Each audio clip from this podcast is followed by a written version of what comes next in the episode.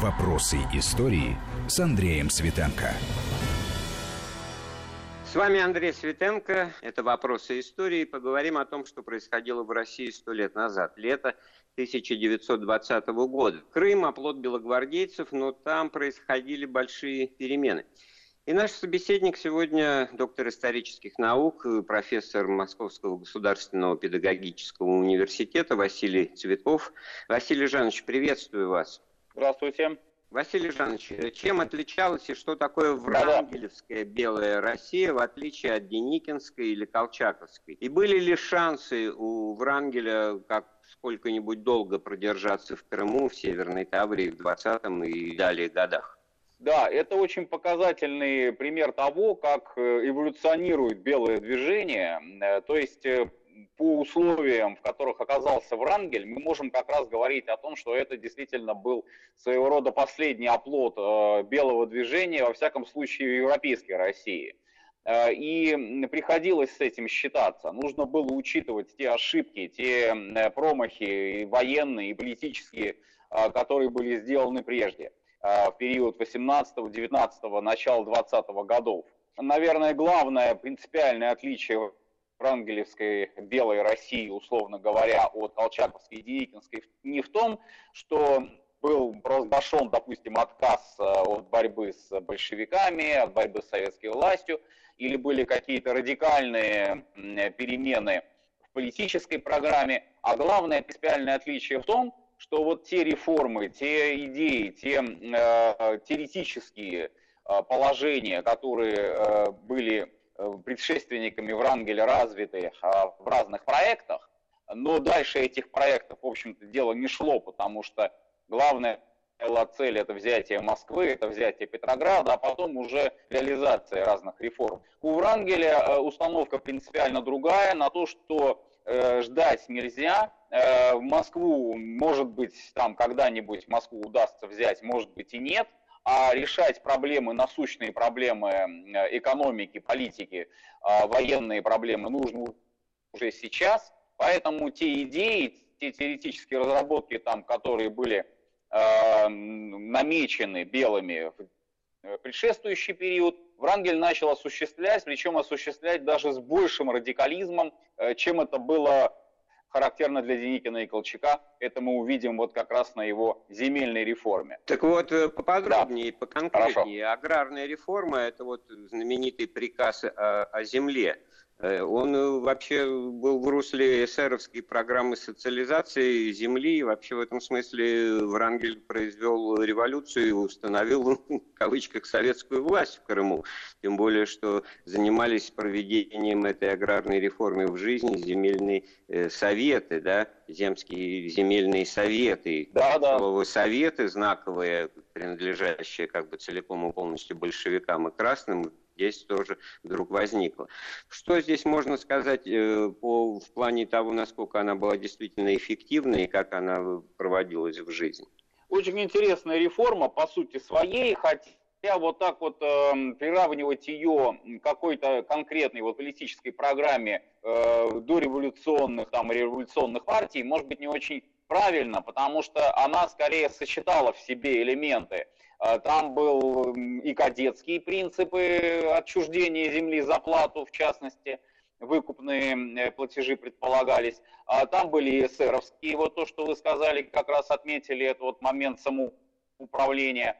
Но я думаю, что здесь, наверное, нужно два таких принципиально важных момента в этой реформе отметить, которые на тот момент для крестьян, а, если уж не всей России, то во всяком случае зажиточных э, середняков – Э, юга России, они были принципиально важны. Первый момент – это то, что та земля, которую они получили э, разными путями, там, и благодаря декрету о земле, и благодаря там, решениям, допустим, местных каких-нибудь украинских властей, э, того же Петлюры, эта земля у них остается.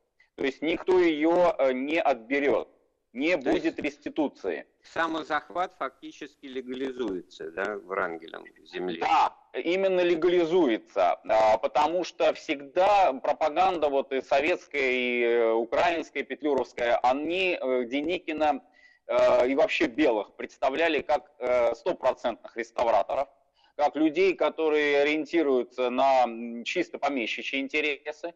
Из этого следовало то, что не просто землю отнимут, которую дали крестьянам, но еще и накажут, причем жестоко накажут за то, что вот был нарушен этот принцип собственности. И это срабатывало, это очень сильно срабатывало, потому что, естественно, здесь э, мы видим, да, были, конечно, нарушения э, законодательства, так сказать, российского, да, до 17 года. Но и вот, значит, раз закон нарушен, надо за него отвечать. А вот советская власть, да, она как бы ни в коем случае у крестьянина землю не отберет.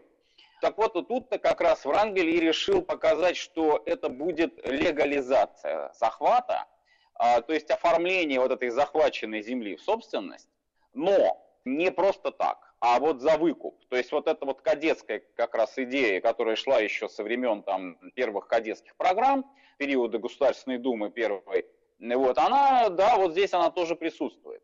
Вот это первый очень важный момент, причем выкупная цена, она не очень высока была. То есть вот это тоже важно, потому что это не как вот там, допустим, некоторые хотят сравнивать его с выкупом э, великой реформы Александра II, что это огромные там какие-то суммы, что это крестьянин там кабалился на долгие годы.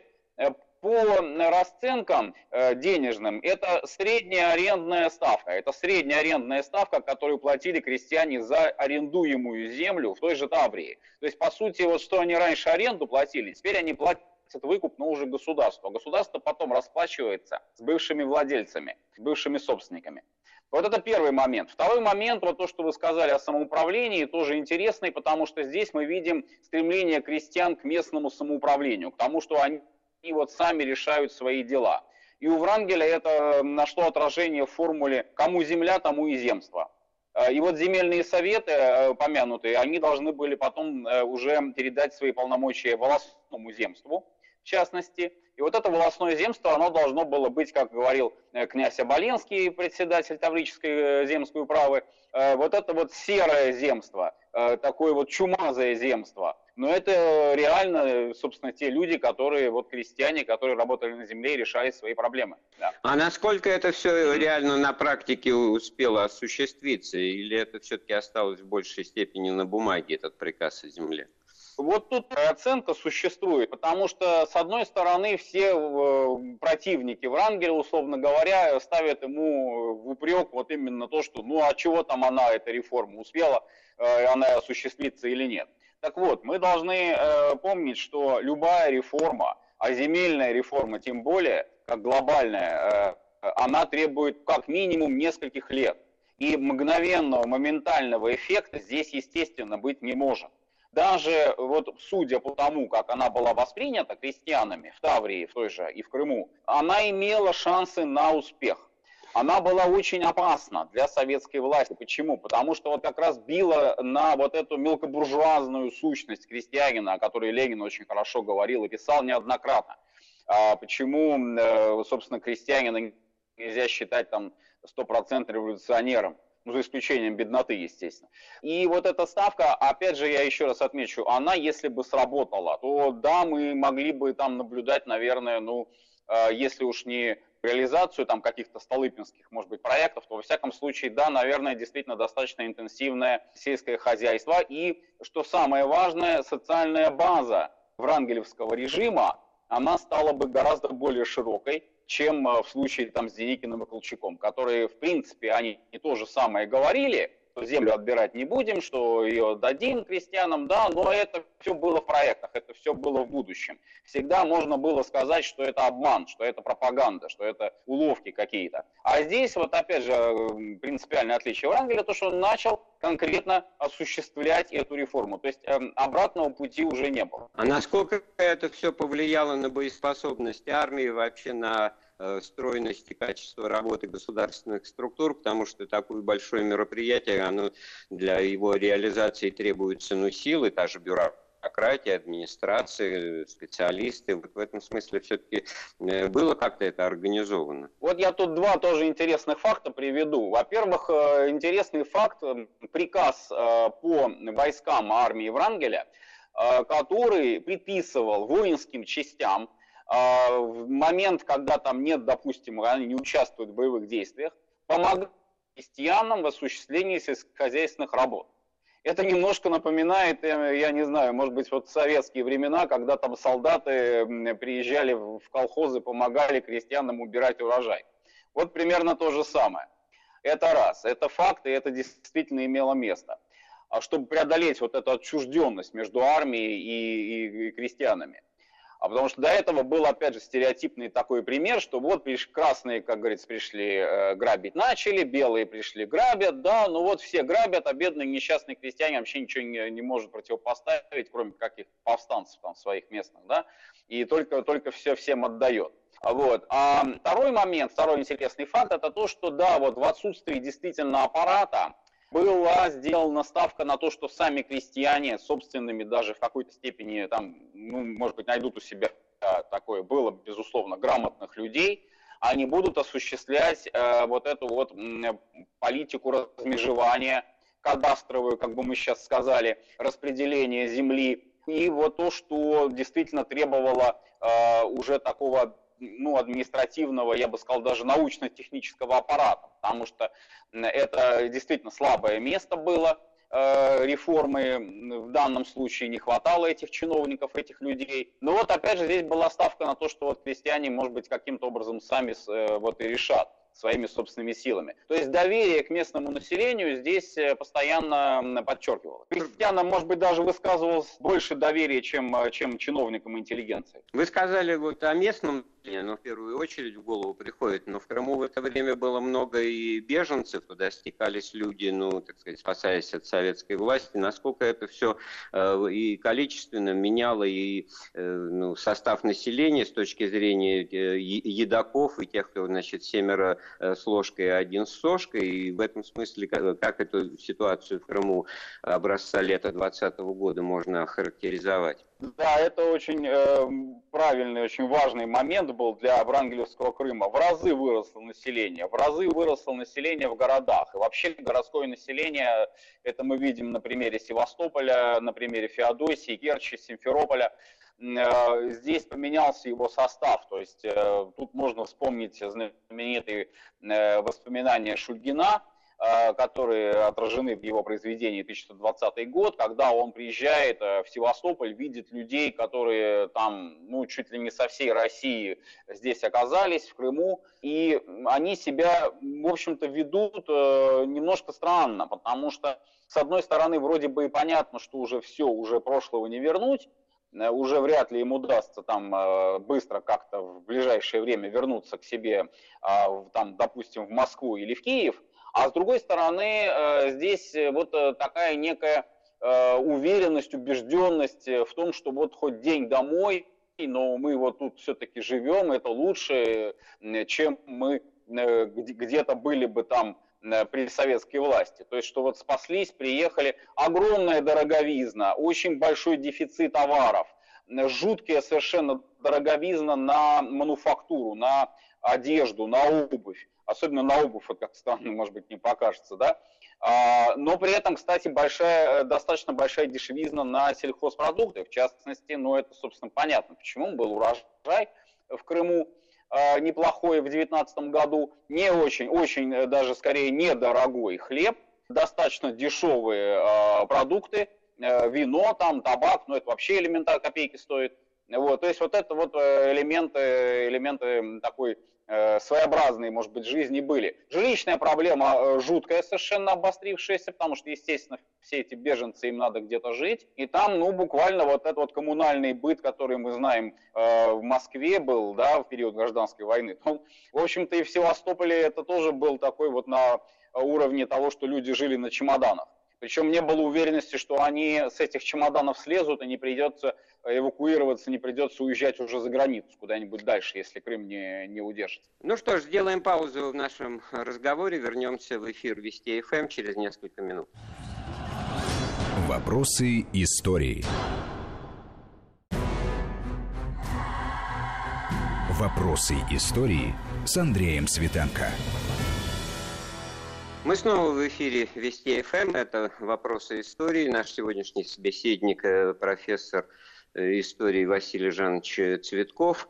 Мы говорим о лете 20 года, о Белом Крыме, о Врангелевской Белой России, о мероприятиях, которые э, последнее правительство э, Юга России вооруженных сил белых предпринимало в тот момент. И вот продолжая тему того, как, каково было жить в Крыму со всеми плюсами и минусами того времени, Василий Жанович, вы сказали о том, что вот обувь была в дефиците, была дорога.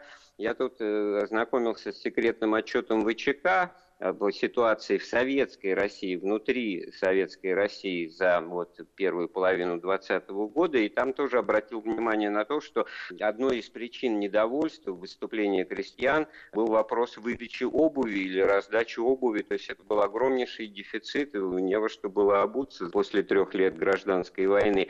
Давайте вот поговорим сейчас о том, что происходило действительно внутри советской России. Восстание в 11 губерниях, дезертиров более 100 тысяч, вообще действительно из этого секретного отчета ВЧК картинка-то предстает очень тревожная. Да, конечно. Здесь мы, с одной стороны, видим, вот мы э, уже говорили как раз с вами об этом в программе по советско-польской войне, мы видим, с одной стороны, ну, безусловное укрепление советской власти. Э, победы на фронтах, ликвидация Колчака, ликвидация Юденича, Миллера, то есть остается, вот, по сути, только Крым и там Семенов еще в Забайкалье. Э, держится. Вот. Но действительно вот таких вот ярких, явных, э, крупных, больших территорий, которые занимали бы белые, мы не видим, мы не имеем. Это с одной стороны. Уже вот эти вот идеи о том, что, может быть, опять получится, удастся совершить вот эту мировую революцию, собственно, идеи, с которой эм, проходила советско-польская война. И в то же время, вот очень интересный момент, который отмечали белые э, секретные сводки, и Врангель это, кстати, прекрасно учитывал тот тыл, э, разгромленный, разоренный, э, тыл, э, который имел Деникин, Махнов в частности, вот как раз сыграл свою роковую роль в период, когда Деникин наступал на Москву. Вот этот самый тыл, изрезанный, изъеденный восстаниями разными крестьянскими, этот тыл с разрушенными железными дорогами, с тем, что вот действительно и в городах тоже не все спокойно, не говоря уже про деревню. Вот этот тыл теперь, Деник, бывший Деникинский тыл, он стал теперь советским тылом. И проблемы-то, в общем-то, те же самые остались, потому что вот это повстанческое движение, оно отнюдь не приветствовало продразверстку, оно отнюдь не собиралось, э, как говорится, мириться с тем, что вместо там бывшего помещика теперь тут совхоз э, возник и вот это недовольство росло. Плюс к тому, конечно, э, нужно учитывать и подпольные э, структуры, подпольные центры, которые и оставались после отступления белых, э, оставались эм, специально белыми, и возникали новые. И вот эта вот идея союза с повстанцами, она Врангелем тоже очень активно озвучивается. И известные факты, то, что Врангель пытался установить союз с Махно, известные факты, правда, не удалось ему этого, но известные факты и те, что э, целый ряд махновских командиров отдельных, ну, собственно, они, батьки, как говорится, подчинялись так сугубо формально, э, все-таки анархисты, вот, они к Врангелю на службу перешли. А, они служили у Врангеля в разведке, они помогали э, врангелевским войскам, когда они наступали из Крыма. И это тоже, вот, кстати, очень интересная черта. То, что раньше вот были эти враги, да, батьки-атаманы, то теперь эти батьки-атаманы, они вот Врангелем учитываются. Это вот своего рода свадьба в Малиновке, сюжет знаменитый, да, когда там этот самый Грациан Таврический к нему приезжает, ну, под видом, естественно, вот этого приезжего врангелевский, врангелевский полковник, который пытается, значит, пытался, должен был, во всяком случае, с ним установить какой-то контакт. Вот, а это, это реалии. И вот эта повстанческая среда, она э, потом уже в 21 году станет гораздо больше, станет гораздо более активной, но уже в 20-м ее учитывают. Ее учитывает Ленин, ее учитывает и Врангель и каждый учитывает ее, как говорится, по-своему. Так вот, э, это не только характерно для э, юга Украины или Северной Таврии. В Алтайской губернии в июне 2020 года тоже бушевало партизанское движение. В сводке упомянутой, которую мы обсуждаем, даже цитата приводится под какими лозунгами «Долой попов», «Долой коммунистов», «Долой советы», «Да здравствуют большевики». Ну, то есть, в этом смысле... Да. Э, экспроприации э, крестьянского имущества и продовольствия. И в данном случае отмечается чекистами, что крестьяне отнюдь не приветствуют э, таких а, анархистов-партизан вот, э, в их сибирском проявлении. А, но вернемся к Крыму, к Северной Таврии. Дело в том, что вот по всем э, данным у Врангеля-то под рукой на фронте были очень ограниченные силы. 25-30 тысяч человек, это все-таки, ну, по обычным меркам, это состав даже не армии, а корпуса, может быть, э, пехотного. И все-таки к этому моменту были достигнуты ощутимые успехи. Мелитополь был взят э, Слащевым, Кутепов тоже на, на другом направлении действовал. Это все было результатом того, что главные силы Красной Армии были отвлечены на войну против поляков в Белоруссии и там уже, так сказать, на, северо-западе западе Украины, так будем говорить. Да, в том числе и это. Но я бы здесь выделил, наверное, три вот таких вот важных момента, которые э, сыграли такую решающую роль уже применительно к военным действиям, военным операциям. Значит, во-первых, Врангель э, реорганизует армию а, делает это совершенно жестко, беспощадно. Он э, отказывается от принципа добровольчества. Даже слово сочетание добровольческая армия исчезает вообще из лексики. А, вводится э, словосочетание «русская армия». То есть, а, и здесь был смысл именно тот, что армия переходит к регулярным началам, это сугубые мобилизации, это э, уже не вот этот вот принцип там первых э, походов там 17-18 года кадеты, юнкера, гимназисты там, да, идут. А здесь уже мобилизации, здесь уже вот, собственно, те же самые крестьяне, да, которые должны земельную реформу поддерживать. И это позволило Врангелю э, э, существенно облегчить э, систему управления. Были ликвидированы многочисленные ячейки там каких-то формирующихся, не формирующихся полков и дивизий. Потом, правда, они опять начали появляться, но это уже, так сказать, наверное, издержки уже конца 2020 года. Был сформирован такой достаточно мобильный оперативный аппарат. Войска отдохнули, просто-напросто отдохнули, почти два месяца они не воевали, после вот новороссийской эвакуации, новороссийской катастрофы, они готовились к боям, они там, э, как говорится, подшивали одежду, рыли окопы, просто-напросто, вот, как говорится, психологически готовились к тому, что вот снова придется воевать, когда придет лето. Это первое. Второе, э, вот то, что нужно, конечно, учитывать, это польский фактор, да, э, большая подавляющая часть сил Юго-Западного фронта, на тот момент, еще пока не разделенного, он был единый фронт, действовал и против Врангеля, и против Польши но большая часть сил Юго-Западного фронта на тот момент, да, она оказалась под Киевом, она совершала вот как раз э, те боевые действия, собственно, вот против польских войск и а, достаточно успешные, в том числе Житомирский прорыв, э, там, освобождение Киева и и так далее. В этой ситуации, Василий Жанович, э, политика Кремля, политика Ленина, она в очередной раз была проникнута, вновь стала быть проникнутой идеями интернационализма и мировой революции, получается. Да, потому что польский э, плацдарм, условно говоря, расценивался именно как плацдарм для того, чтобы позднее наступать на Европу.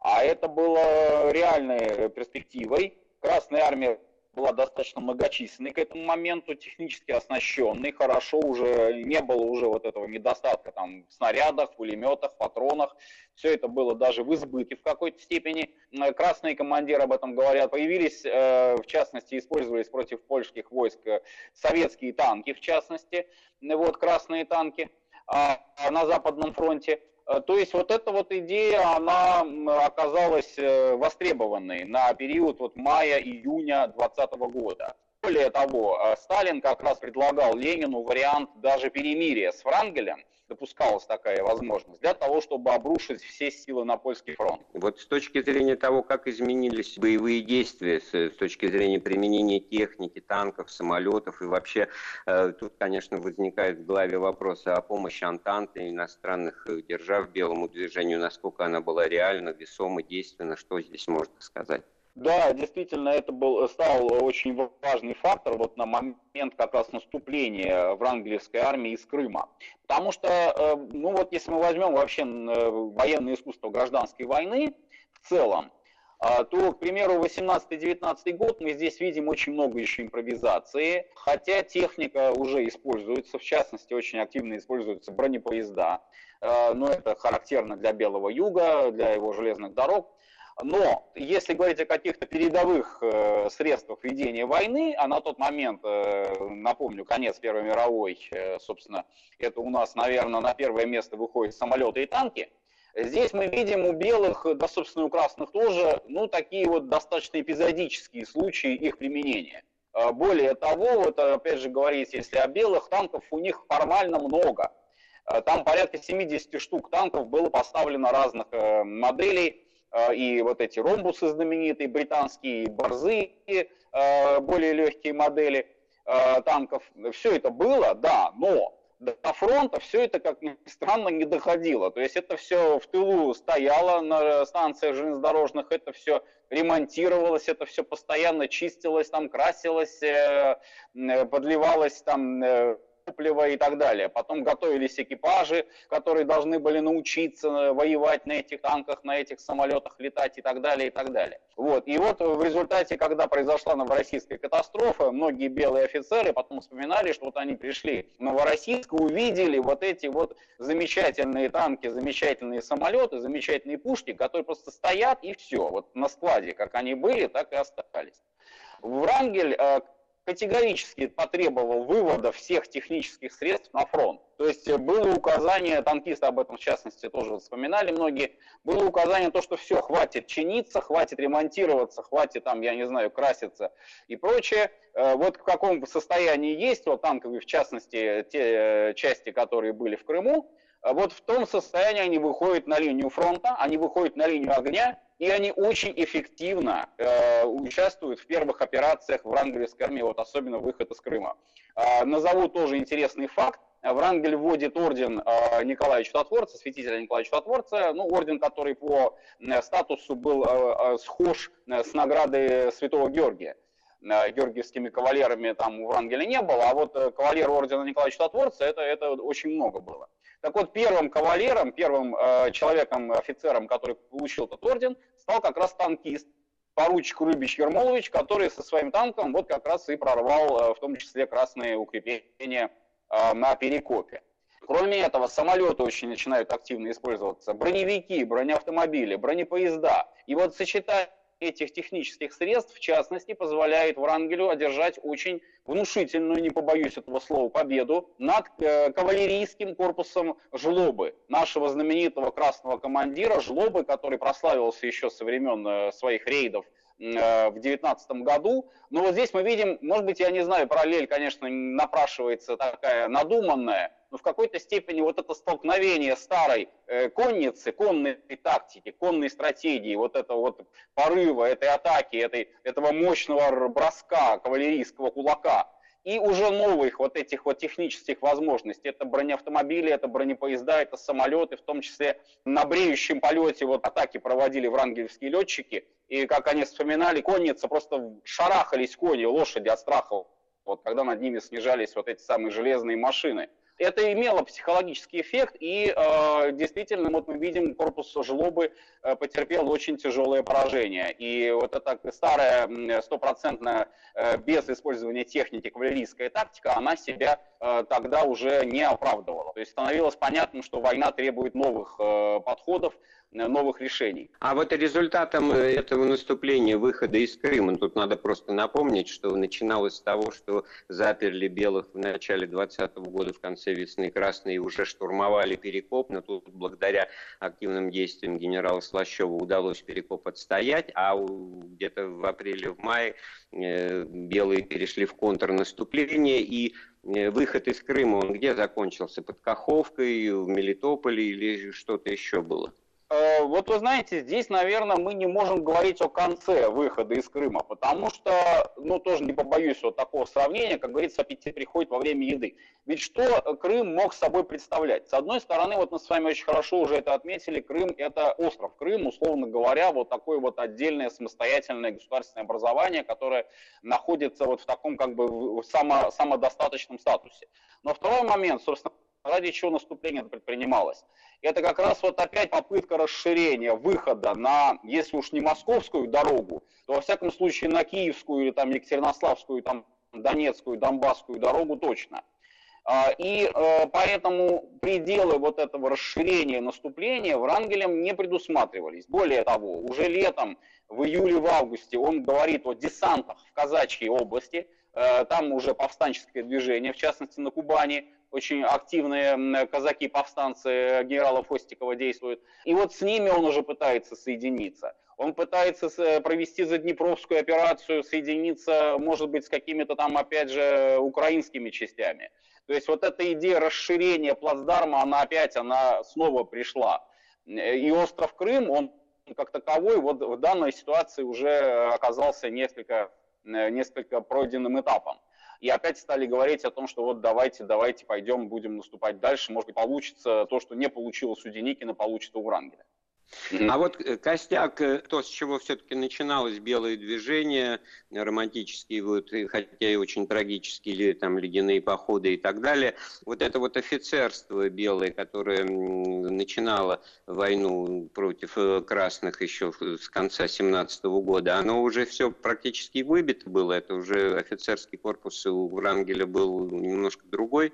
Вот если мы посмотрим по составу, социальному такому составу, то, пожалуй, будет тоже справедливо отметить, что остался кадр, остался костяк. Вот те первопоходники, те офицеры, ветераны, э, там еще с времен Первой мировой, а, они, конечно, остались, э, но это уже, вот, пожалуй, будет такая иерархия э, высшая категория а, офицеров те, кто мобилизованные оказались, те, кто там, допустим, военнопленные, кстати, очень-очень большой процент, очень большой процент у Врангеля появляется военнопленных красноармейцев. А, причем, что интересно, эм, сдаются в плен бывшие колчаковские солдаты, которые э, сдались, значит, Красной армии, э, Красная армия их мобилизовала опять, э, отправила на Врангелевский фронт, и они у Врангеля переходят к белым. Вот это вот тоже интересный такой момент. Сибиряки.